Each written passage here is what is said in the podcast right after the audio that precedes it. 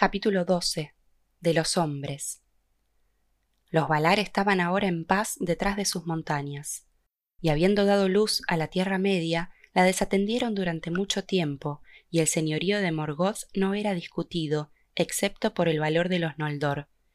Quien más tenía en cuenta a los exiliados era Ulmo, que recogía nuevas de la tierra desde todas las aguas. Desde este tiempo en adelante se contaron los años del sol más rápidos son y más breves que los largos años de los árboles de Valinor.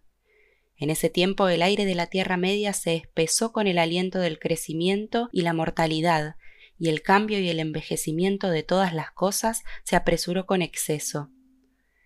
La vida rebosaba en las tierras y aguas de la segunda primavera de Arda, y los Eldar se incrementaron, y bajo el nuevo sol Beleriand lució verde y hermosa.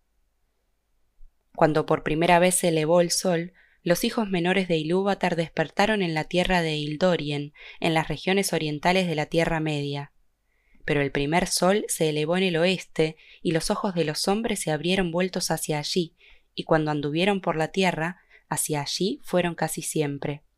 Los Eldar llamaron a los Atani el segundo pueblo, pero también Ildor, los seguidores, y muchos otros nombres, Apanonar los nacidos después, Enguar los enfermizos y Firimar los mortales, y además los llamaron los usurpadores, los forasteros y los inescrutables, los malditos, los de mano torpe, los temerosos de la noche y los hijos del sol. Poco se dice de los hombres en estos cuentos que se refieren a los días antiguos, antes del medro de los mortales y la mengua de los elfos, salvo de esos padres de los hombres, los Atanatari, que en los primeros años del Sol y la Luna se mudaron al norte del mundo. Ningún bala fue a Ildorien para guiar a los hombres o llamarlos a Valinor, y los hombres les han tenido siempre a los Valar más miedo que afecto, y no han comprendido los propósitos de los poderes, pues les parecen ajenos y contrarios a la naturaleza del mundo. Ulmo, no obstante, pensó en ellos y apoyó el consejo y la voluntad de Manwë, y sus mensajeros a menudo llegaron a ellos por corrientes e inundaciones. Pero los hombres no eran capaces entonces de manejar tales asuntos, y menos en esos días, antes de que se mezclaran con los elfos. Por tanto, amaban las aguas y se les estrujaba el corazón, pero no comprendían los mensajes.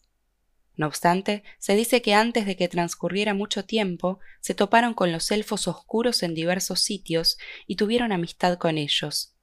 Y los hombres, aun en la niñez, se convirtieron en los compañeros y los discípulos de este pueblo antiguo, vagabundos de la raza élfica que nunca tomaron el camino de Valinor y que sólo habían oído noticias vagas de los Valar y no los conocían más que como un nombre distante. No hacía mucho por entonces que Morgoth había vuelto a la Tierra Media, su poder no llegaba lejos y además estaba estorbado por la súbita aparición de la gran luz. Había poco peligro en las tierras y las colinas, y allí nuevas criaturas concebidas edades atrás por el pensamiento de Yavanna y sembradas como semillas en la oscuridad, llegaron por fin a ser capullo y flor.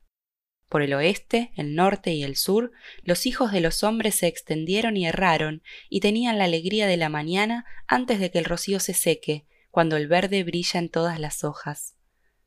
Pero el alba es breve y a menudo el pleno día desmiente la promesa de la primera luz, y se acercaba el tiempo de las grandes guerras de los poderes del norte, cuando Noldor, Sindar y hombres luchaban contra las huestes de Morgoth Bagulir, y así se arruinaron.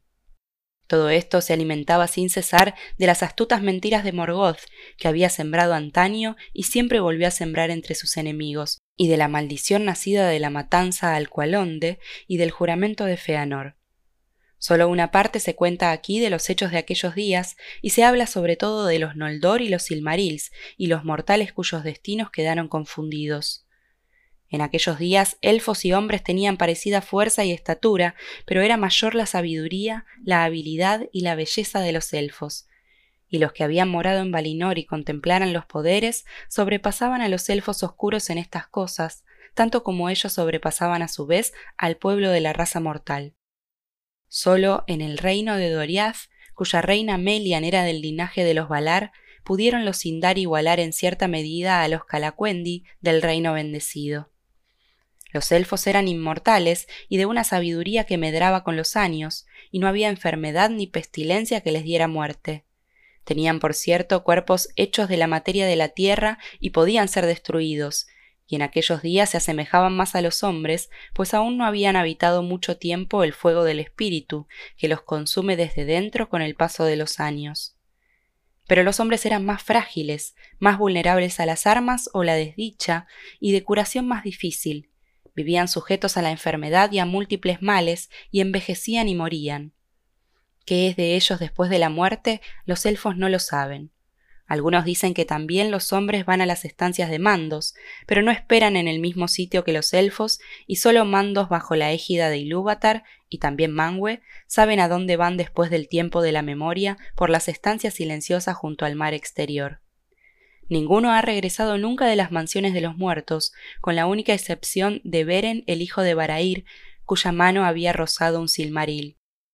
Pero nunca volvió a hablar con los hombres mortales. Quizás el lado póstumo de los hombres no esté en mano de los Valar, así como no todo estuvo previsto en la música de los Ainur.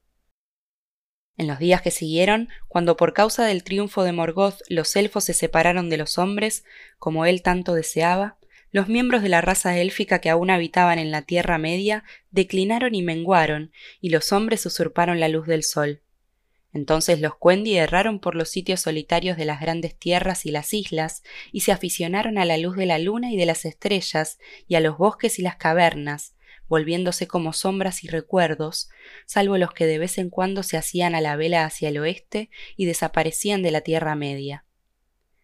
Pero en el alba de los años, elfos y hombres eran aliados y decían pertenecer al mismo linaje, y hubo algunos de entre los hombres que aprendieron la sabiduría de los Eldar y llegaron a ser grandes y valientes entre los capitanes de los Noldor.